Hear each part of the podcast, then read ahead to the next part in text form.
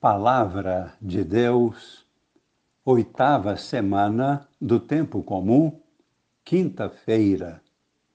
Amigos e irmãos, participantes da vida nova em Cristo, com Maria em oração.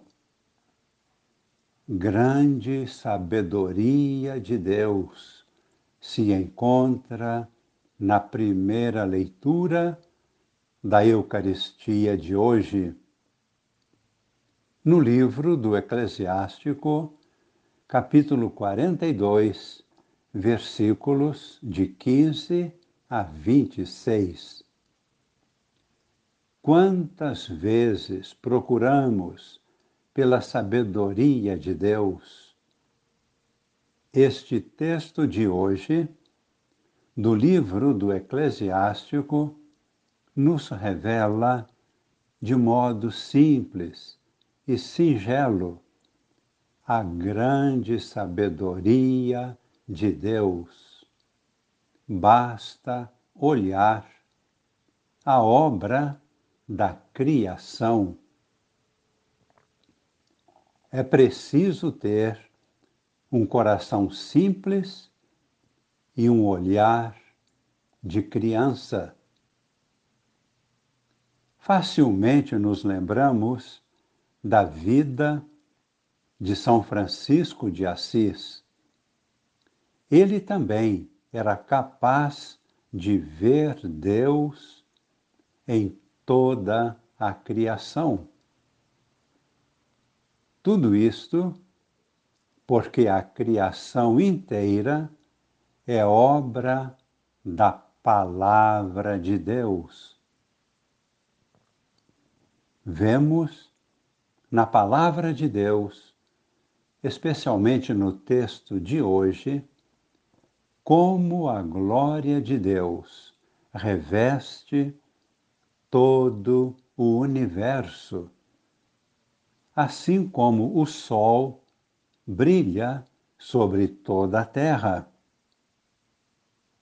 Todas as coisas trazem dentro de si, em sua essência, a revelação, pelo menos parcial, da glória de Deus.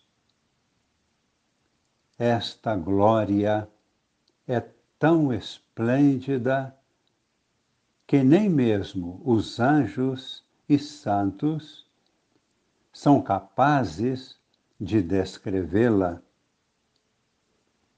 Vamos agora louvar ao nosso Deus com este cântico maravilhoso contido na primeira leitura de hoje, Eclesiástico, capítulo 42, versículos de 15 a 26 vou recordar as obras do Senhor, vou descrever aquilo que vi. Pelas palavras do Senhor foram feitas as suas obras. De acordo com a sua vontade, realizou-se o seu julgamento. O sol brilhante contempla todas as coisas, e a obra do Senhor está cheia da sua glória.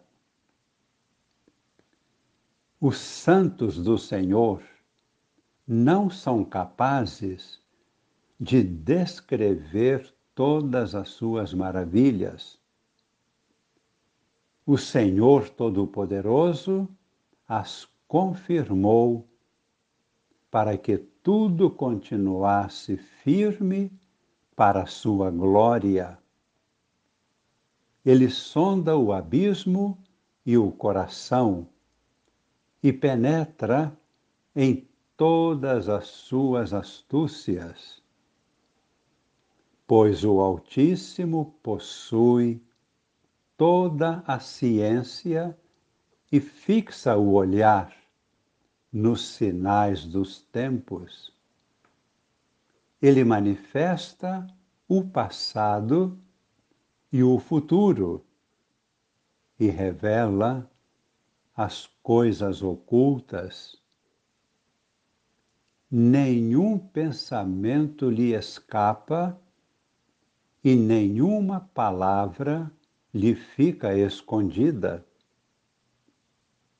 Ele pôs em ordem as maravilhas da sua sabedoria, pois somente ele existe antes dos séculos e para sempre. Nada lhe foi acrescentado, nada tirado, e ele não precisa de conselheiro algum. Como são desejáveis todas as suas obras, brilhando como centelha que se pode contemplar. No Evangelho, encontramos uma cena comovente a cura de um homem cego. Nós, muitas vezes, não somos capazes de ver o brilho da glória de Deus na beleza da criação. Porém, no Evangelho de hoje, que é de São Marcos, capítulo 10, versículos de 46 a 52, um homem cego foi capaz de ver a glória de Deus em Jesus e o proclamou como o Messias verdadeiro, prometido por Deus ao seu povo.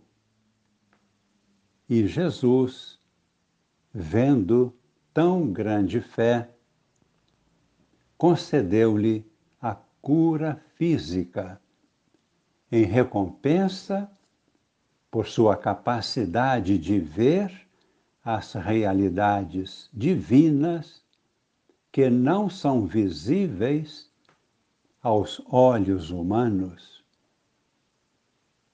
Aquele pobre homem gritou em voz forte: Jesus, filho de Davi, tem piedade de mim. Jesus parou e disse: Chamai-o. E lhe perguntou: Que queres que eu te faça? O cego respondeu: Senhor, que eu veja. Disse-lhe Jesus: Podes ir, a tua fé te salvou. Naquele exato momento, o cego recuperou a visão e seguia a Jesus pelo caminho.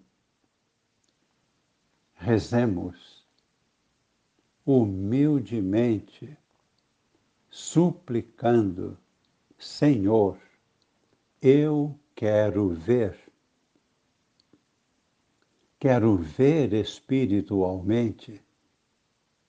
Abre, Senhor, os meus olhos, a minha mente, o meu coração ilumina meu espírito. A tua luz divina chegue para mim como verdadeira bênção. Esta luz divina chegue à minha família, a cada pessoa da minha família. Tua luz divina ilumine toda a igreja.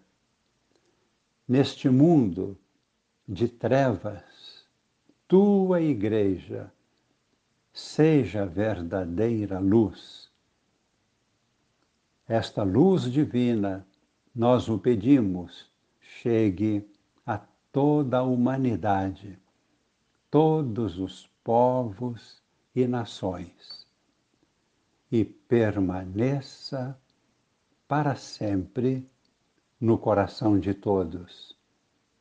Esta bênção de Deus Todo-Poderoso, Pai e Filho e Espírito Santo.